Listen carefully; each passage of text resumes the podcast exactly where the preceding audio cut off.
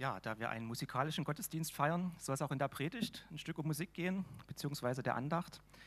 Ähm, und ich möchte beginnen mit einem Text ähm, von Tobias Petzold, den kennen vielleicht einige, der arbeitet als Diakon, ähm, hat lange in, in Moritzburg in der Ausbildungsstätte auch gearbeitet, ist jetzt in Berlin tätig, da beim Diakonverband und ist auch musikalisch unterwegs mit seinem Musikkabarett-Projekt Zwischenfall. Den Namen haben vielleicht schon mal manche gehört ja, ein Projekt, mit dem die gegenwärtigen Entwicklungen in der Kirche und Gemeinde im, im Kirchenleben kritisch, aber humorvoll kommentiert werden. Er hat auch einen Text geschrieben, ähm, der so ein Phänomen kommentiert, das die musikalische Entwicklung im christlichen Bereich vielfach dominiert.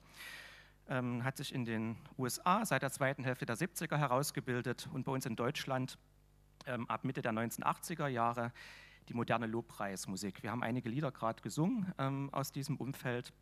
Also eine Musik, die kirchliche, christliche Themen aufgreift und sich aber stilistisch von den traditionellen ähm, Herangehensweisen, was das Komponieren angeht, der Kirchenmusik wegbewegt und sich an der, der aktuelle Popmusik ähm, so ein Stück anlehnt.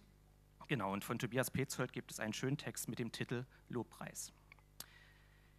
Die Hände zum Himmel und lasst uns selig sein, denn wir machen Lobpreis mit geschlossenen Lidern, mit offenen Lippen, mit allem, was uns gut tut. Wir machen Lobpreis. Mach uns frei, Albert.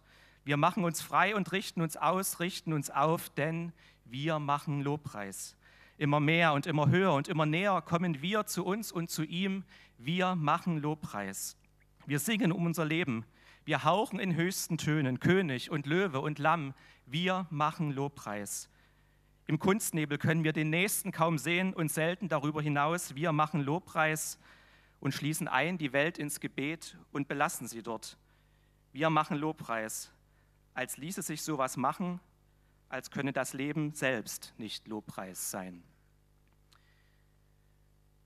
Ja, diese Musik, diese Stilistik hat sich besonders ja, durchgesetzt und herausgeprägt, auch im, im, freikirchlichen Bereich und in der Gemeinschaftsbewegung, aus der wir als Band und Chor ähm, auch stammen. Sie hat aber in den letzten Jahren auch im kirchlichen Kontext ähm, an Bedeutung gewonnen. Ähm, das sieht man an Liedern wie Anke in der Zeit. In dem Liederbuch singt von Hoffnung, das sozusagen das erste Lied aus der Lobpreisbewegung ist, das da den, den offiziellen Segen ähm, der Landeskirchen ähm, bekommen hat. Ein Lied von Albert Frey, der einer der bekanntesten Komponisten in dieser Richtung ist, zusammen mit Lothar Kosse zum Beispiel oder Arne Kopfermann. Ähm, und in den letzten Jahren die Mitglieder der Outbreak Band um Mia Friesen und Stefan Schöpfler, da hatten auch zwei Lieder ähm, mit dabei. Ja, rings um diese Bewegung sind ganze Musiklabels entstanden, CD-Reihen, Liederbuchreihen. Am bekanntesten Feiert Jesus, das Label wird sicher einigen was sagen. Das sechste Liederbuch ist gerade im Erscheinen. Es gibt bisher 31 reguläre CDs in dieser Reihe, dazu diverse Ableger wie Fire Jesus Family, Fire Jesus Kids, Fire Jesus To Go, diverse Best-ofs und so weiter und so fort. Also wir sehen, das ist auch ein, großes, ein großer Wirtschaftsfaktor, der sozusagen an dieser Musik ähm, irgendwie dranhängt. Sie ist ziemlich erfolgreich, ähm, aber zugleich ist die Kritik daran ebenso groß. Ähm, wir haben in dem Text eben ein bisschen was gehört. Zu platt seien die Texte, zu heroisch, zu archaisch, König, Löwe, Lamm sind da ähm, die Stichworte es gibt manche, die sagen, dass diese Musik quasi antimodern ist oder gar reaktionär in dem Gottesbild, ähm, was sie vermittelt, indem sie eben sehr stark aufs Alte Testament rekurriert und die Gottesbilder, die wir dort ähm, ähm, weitergegeben bekommen haben. Zugleich sei sie zu ich bezogen, ähm, was nun wieder überhaupt nicht antimodern ist, sondern ein typisches äh, Merkmal der Moderne, dass wir eher auf uns gucken als auf den Nächsten. Vielleicht habt ihr es gemerkt bei den Liedern, die wir eben gesungen haben, auch da war das Ich sozusagen in der Mehrzahl ähm, tatsächlich und relativ wenig wir. Ähm, andererseits ist diese Ich-Bezogenheit oder das Ausgehen von der eigenen Persönlichkeit, von den eigenen Ängsten, Sorgen, Nöten eigentlich ein typisches Merkmal von einer Liedgattung in der Bibel, auf die sich viele ähm, dieser Lobpreislieder beziehen, nämlich auf die Psalmen. Ähm, auch da, ist, da steht ja das Ich des Psalmbeters meistens im, im Mittelpunkt und sein, ja, seine wie, wie der Psalmbeter sich an Gott ähm, wendet.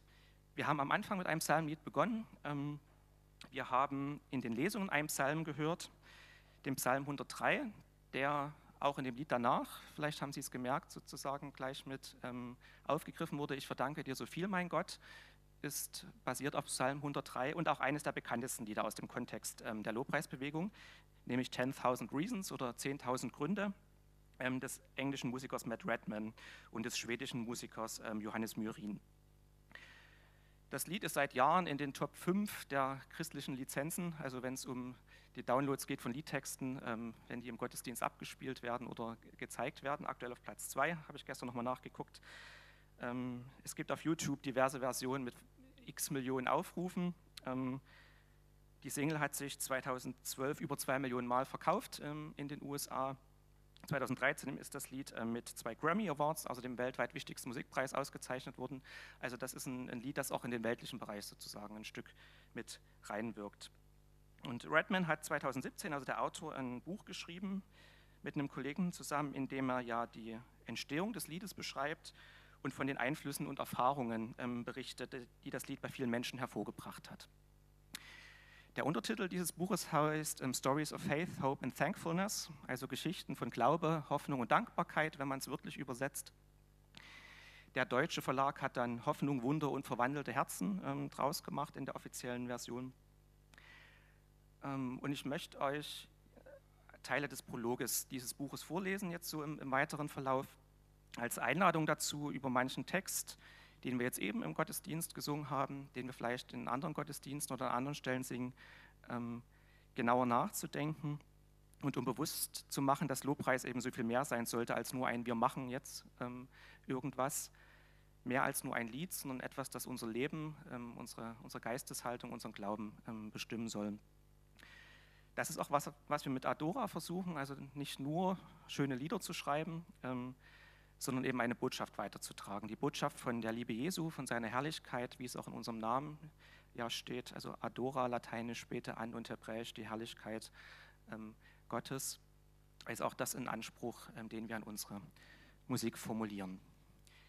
Jetzt aber zu Matt Redman. Ein Lied, Liederschreiber liebt den Augenblick. Es ist der Punkt im Leben eines Liedes, wo sich alles zusammenfügt. Es ist der Moment, in dem alle kaum greifbaren Gefühle, die man hatte, sich herauskristallisieren und das Lied beginnt, wie selbstverständlich die Stille zu führen, zu füllen. Manchmal dauert es, bis man den Augenblick erreicht und es kostet Zeit, Arbeit und Anstrengung. Es ist ein Kampf um das Leben des Liedes, das Ringen um das Wesentliche, das man vermitteln möchte. Das Lied 10.000 Gründe stellte sich eines späten Abends ein. Es war das Ende eines langen Tages in Südengland, den ich mit meinem Freund Jonas beim Liederschreiben verbracht hatte. Und das Lied entstand ohne die leiseste Anstrengung. Seine Geburt war wunderbar einfach. Ein, kompliziert, ein unkomplizierter Fall von vier Akkorde und die Wahrheit. Doch es sollte noch mehr kommen. So angenehm es sein kann, mitten in der Nacht ein kleines Lied wie dieses zu beschreiben, zu schreiben, weiß man doch nie, was daraus werden und wo es enden wird. Es hat sich gezeigt, dass 10.000 Gründe weitergekommen ist als jedes andere Lied, an dem ich mitgeschrieben habe. Ich durfte 10.000 Gründe an ganz unterschiedlichen Orten singen. An weltbekannten Plätzen wie den Abbey Road Studios in London, dem Madison Square Garden in New York, dem riesigen Red Rocks Natur Theater und ebenso wie in historischen Gebäuden wie der Kathedrale von Canterbury oder der Royal Albert Hall. Doch die anderen Extreme gab es auch, die privaten Augenblicke, in denen ich dieses Lied weit ab von Lichtern und Menschenmengen singen durfte. Erst vor kurzem standen zwei meiner besten Freunde und ich in einem stillen Krankenhauszimmer bei einer Frau, deren Körper die Krankheit fast zerstört hatte, deren Glauben jedoch lichterloh brannte. Wir begannen zu singen und obwohl ich derjenige war, der die Gitarre in der Hand hielt, wurde bald klar, dass sie den Lobpreis leitete. Sie erhob sich damit über alle erforderlichen Hindernisse ihrer Umstände und führte uns mit ihrem von Vertrauen und Lob erfüllten Herzen in den Thronsaal Gottes. Und dann gab es noch die anderen Versionen, an denen ich überhaupt nicht beteiligt war. Ich habe wunderschöne Interpretationen des Liedes gehört, die von allen Enden der Welt kamen. Aus China, Haiti und den engen Gassen eines Slums in Mumbai.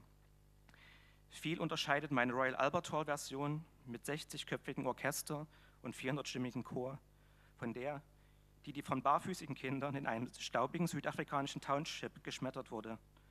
Doch diese Unterschiede sind im Grunde nur musikalischer Natur. Die Stimmen mögen andere sein, doch der Herzschlag ist immer der gleiche.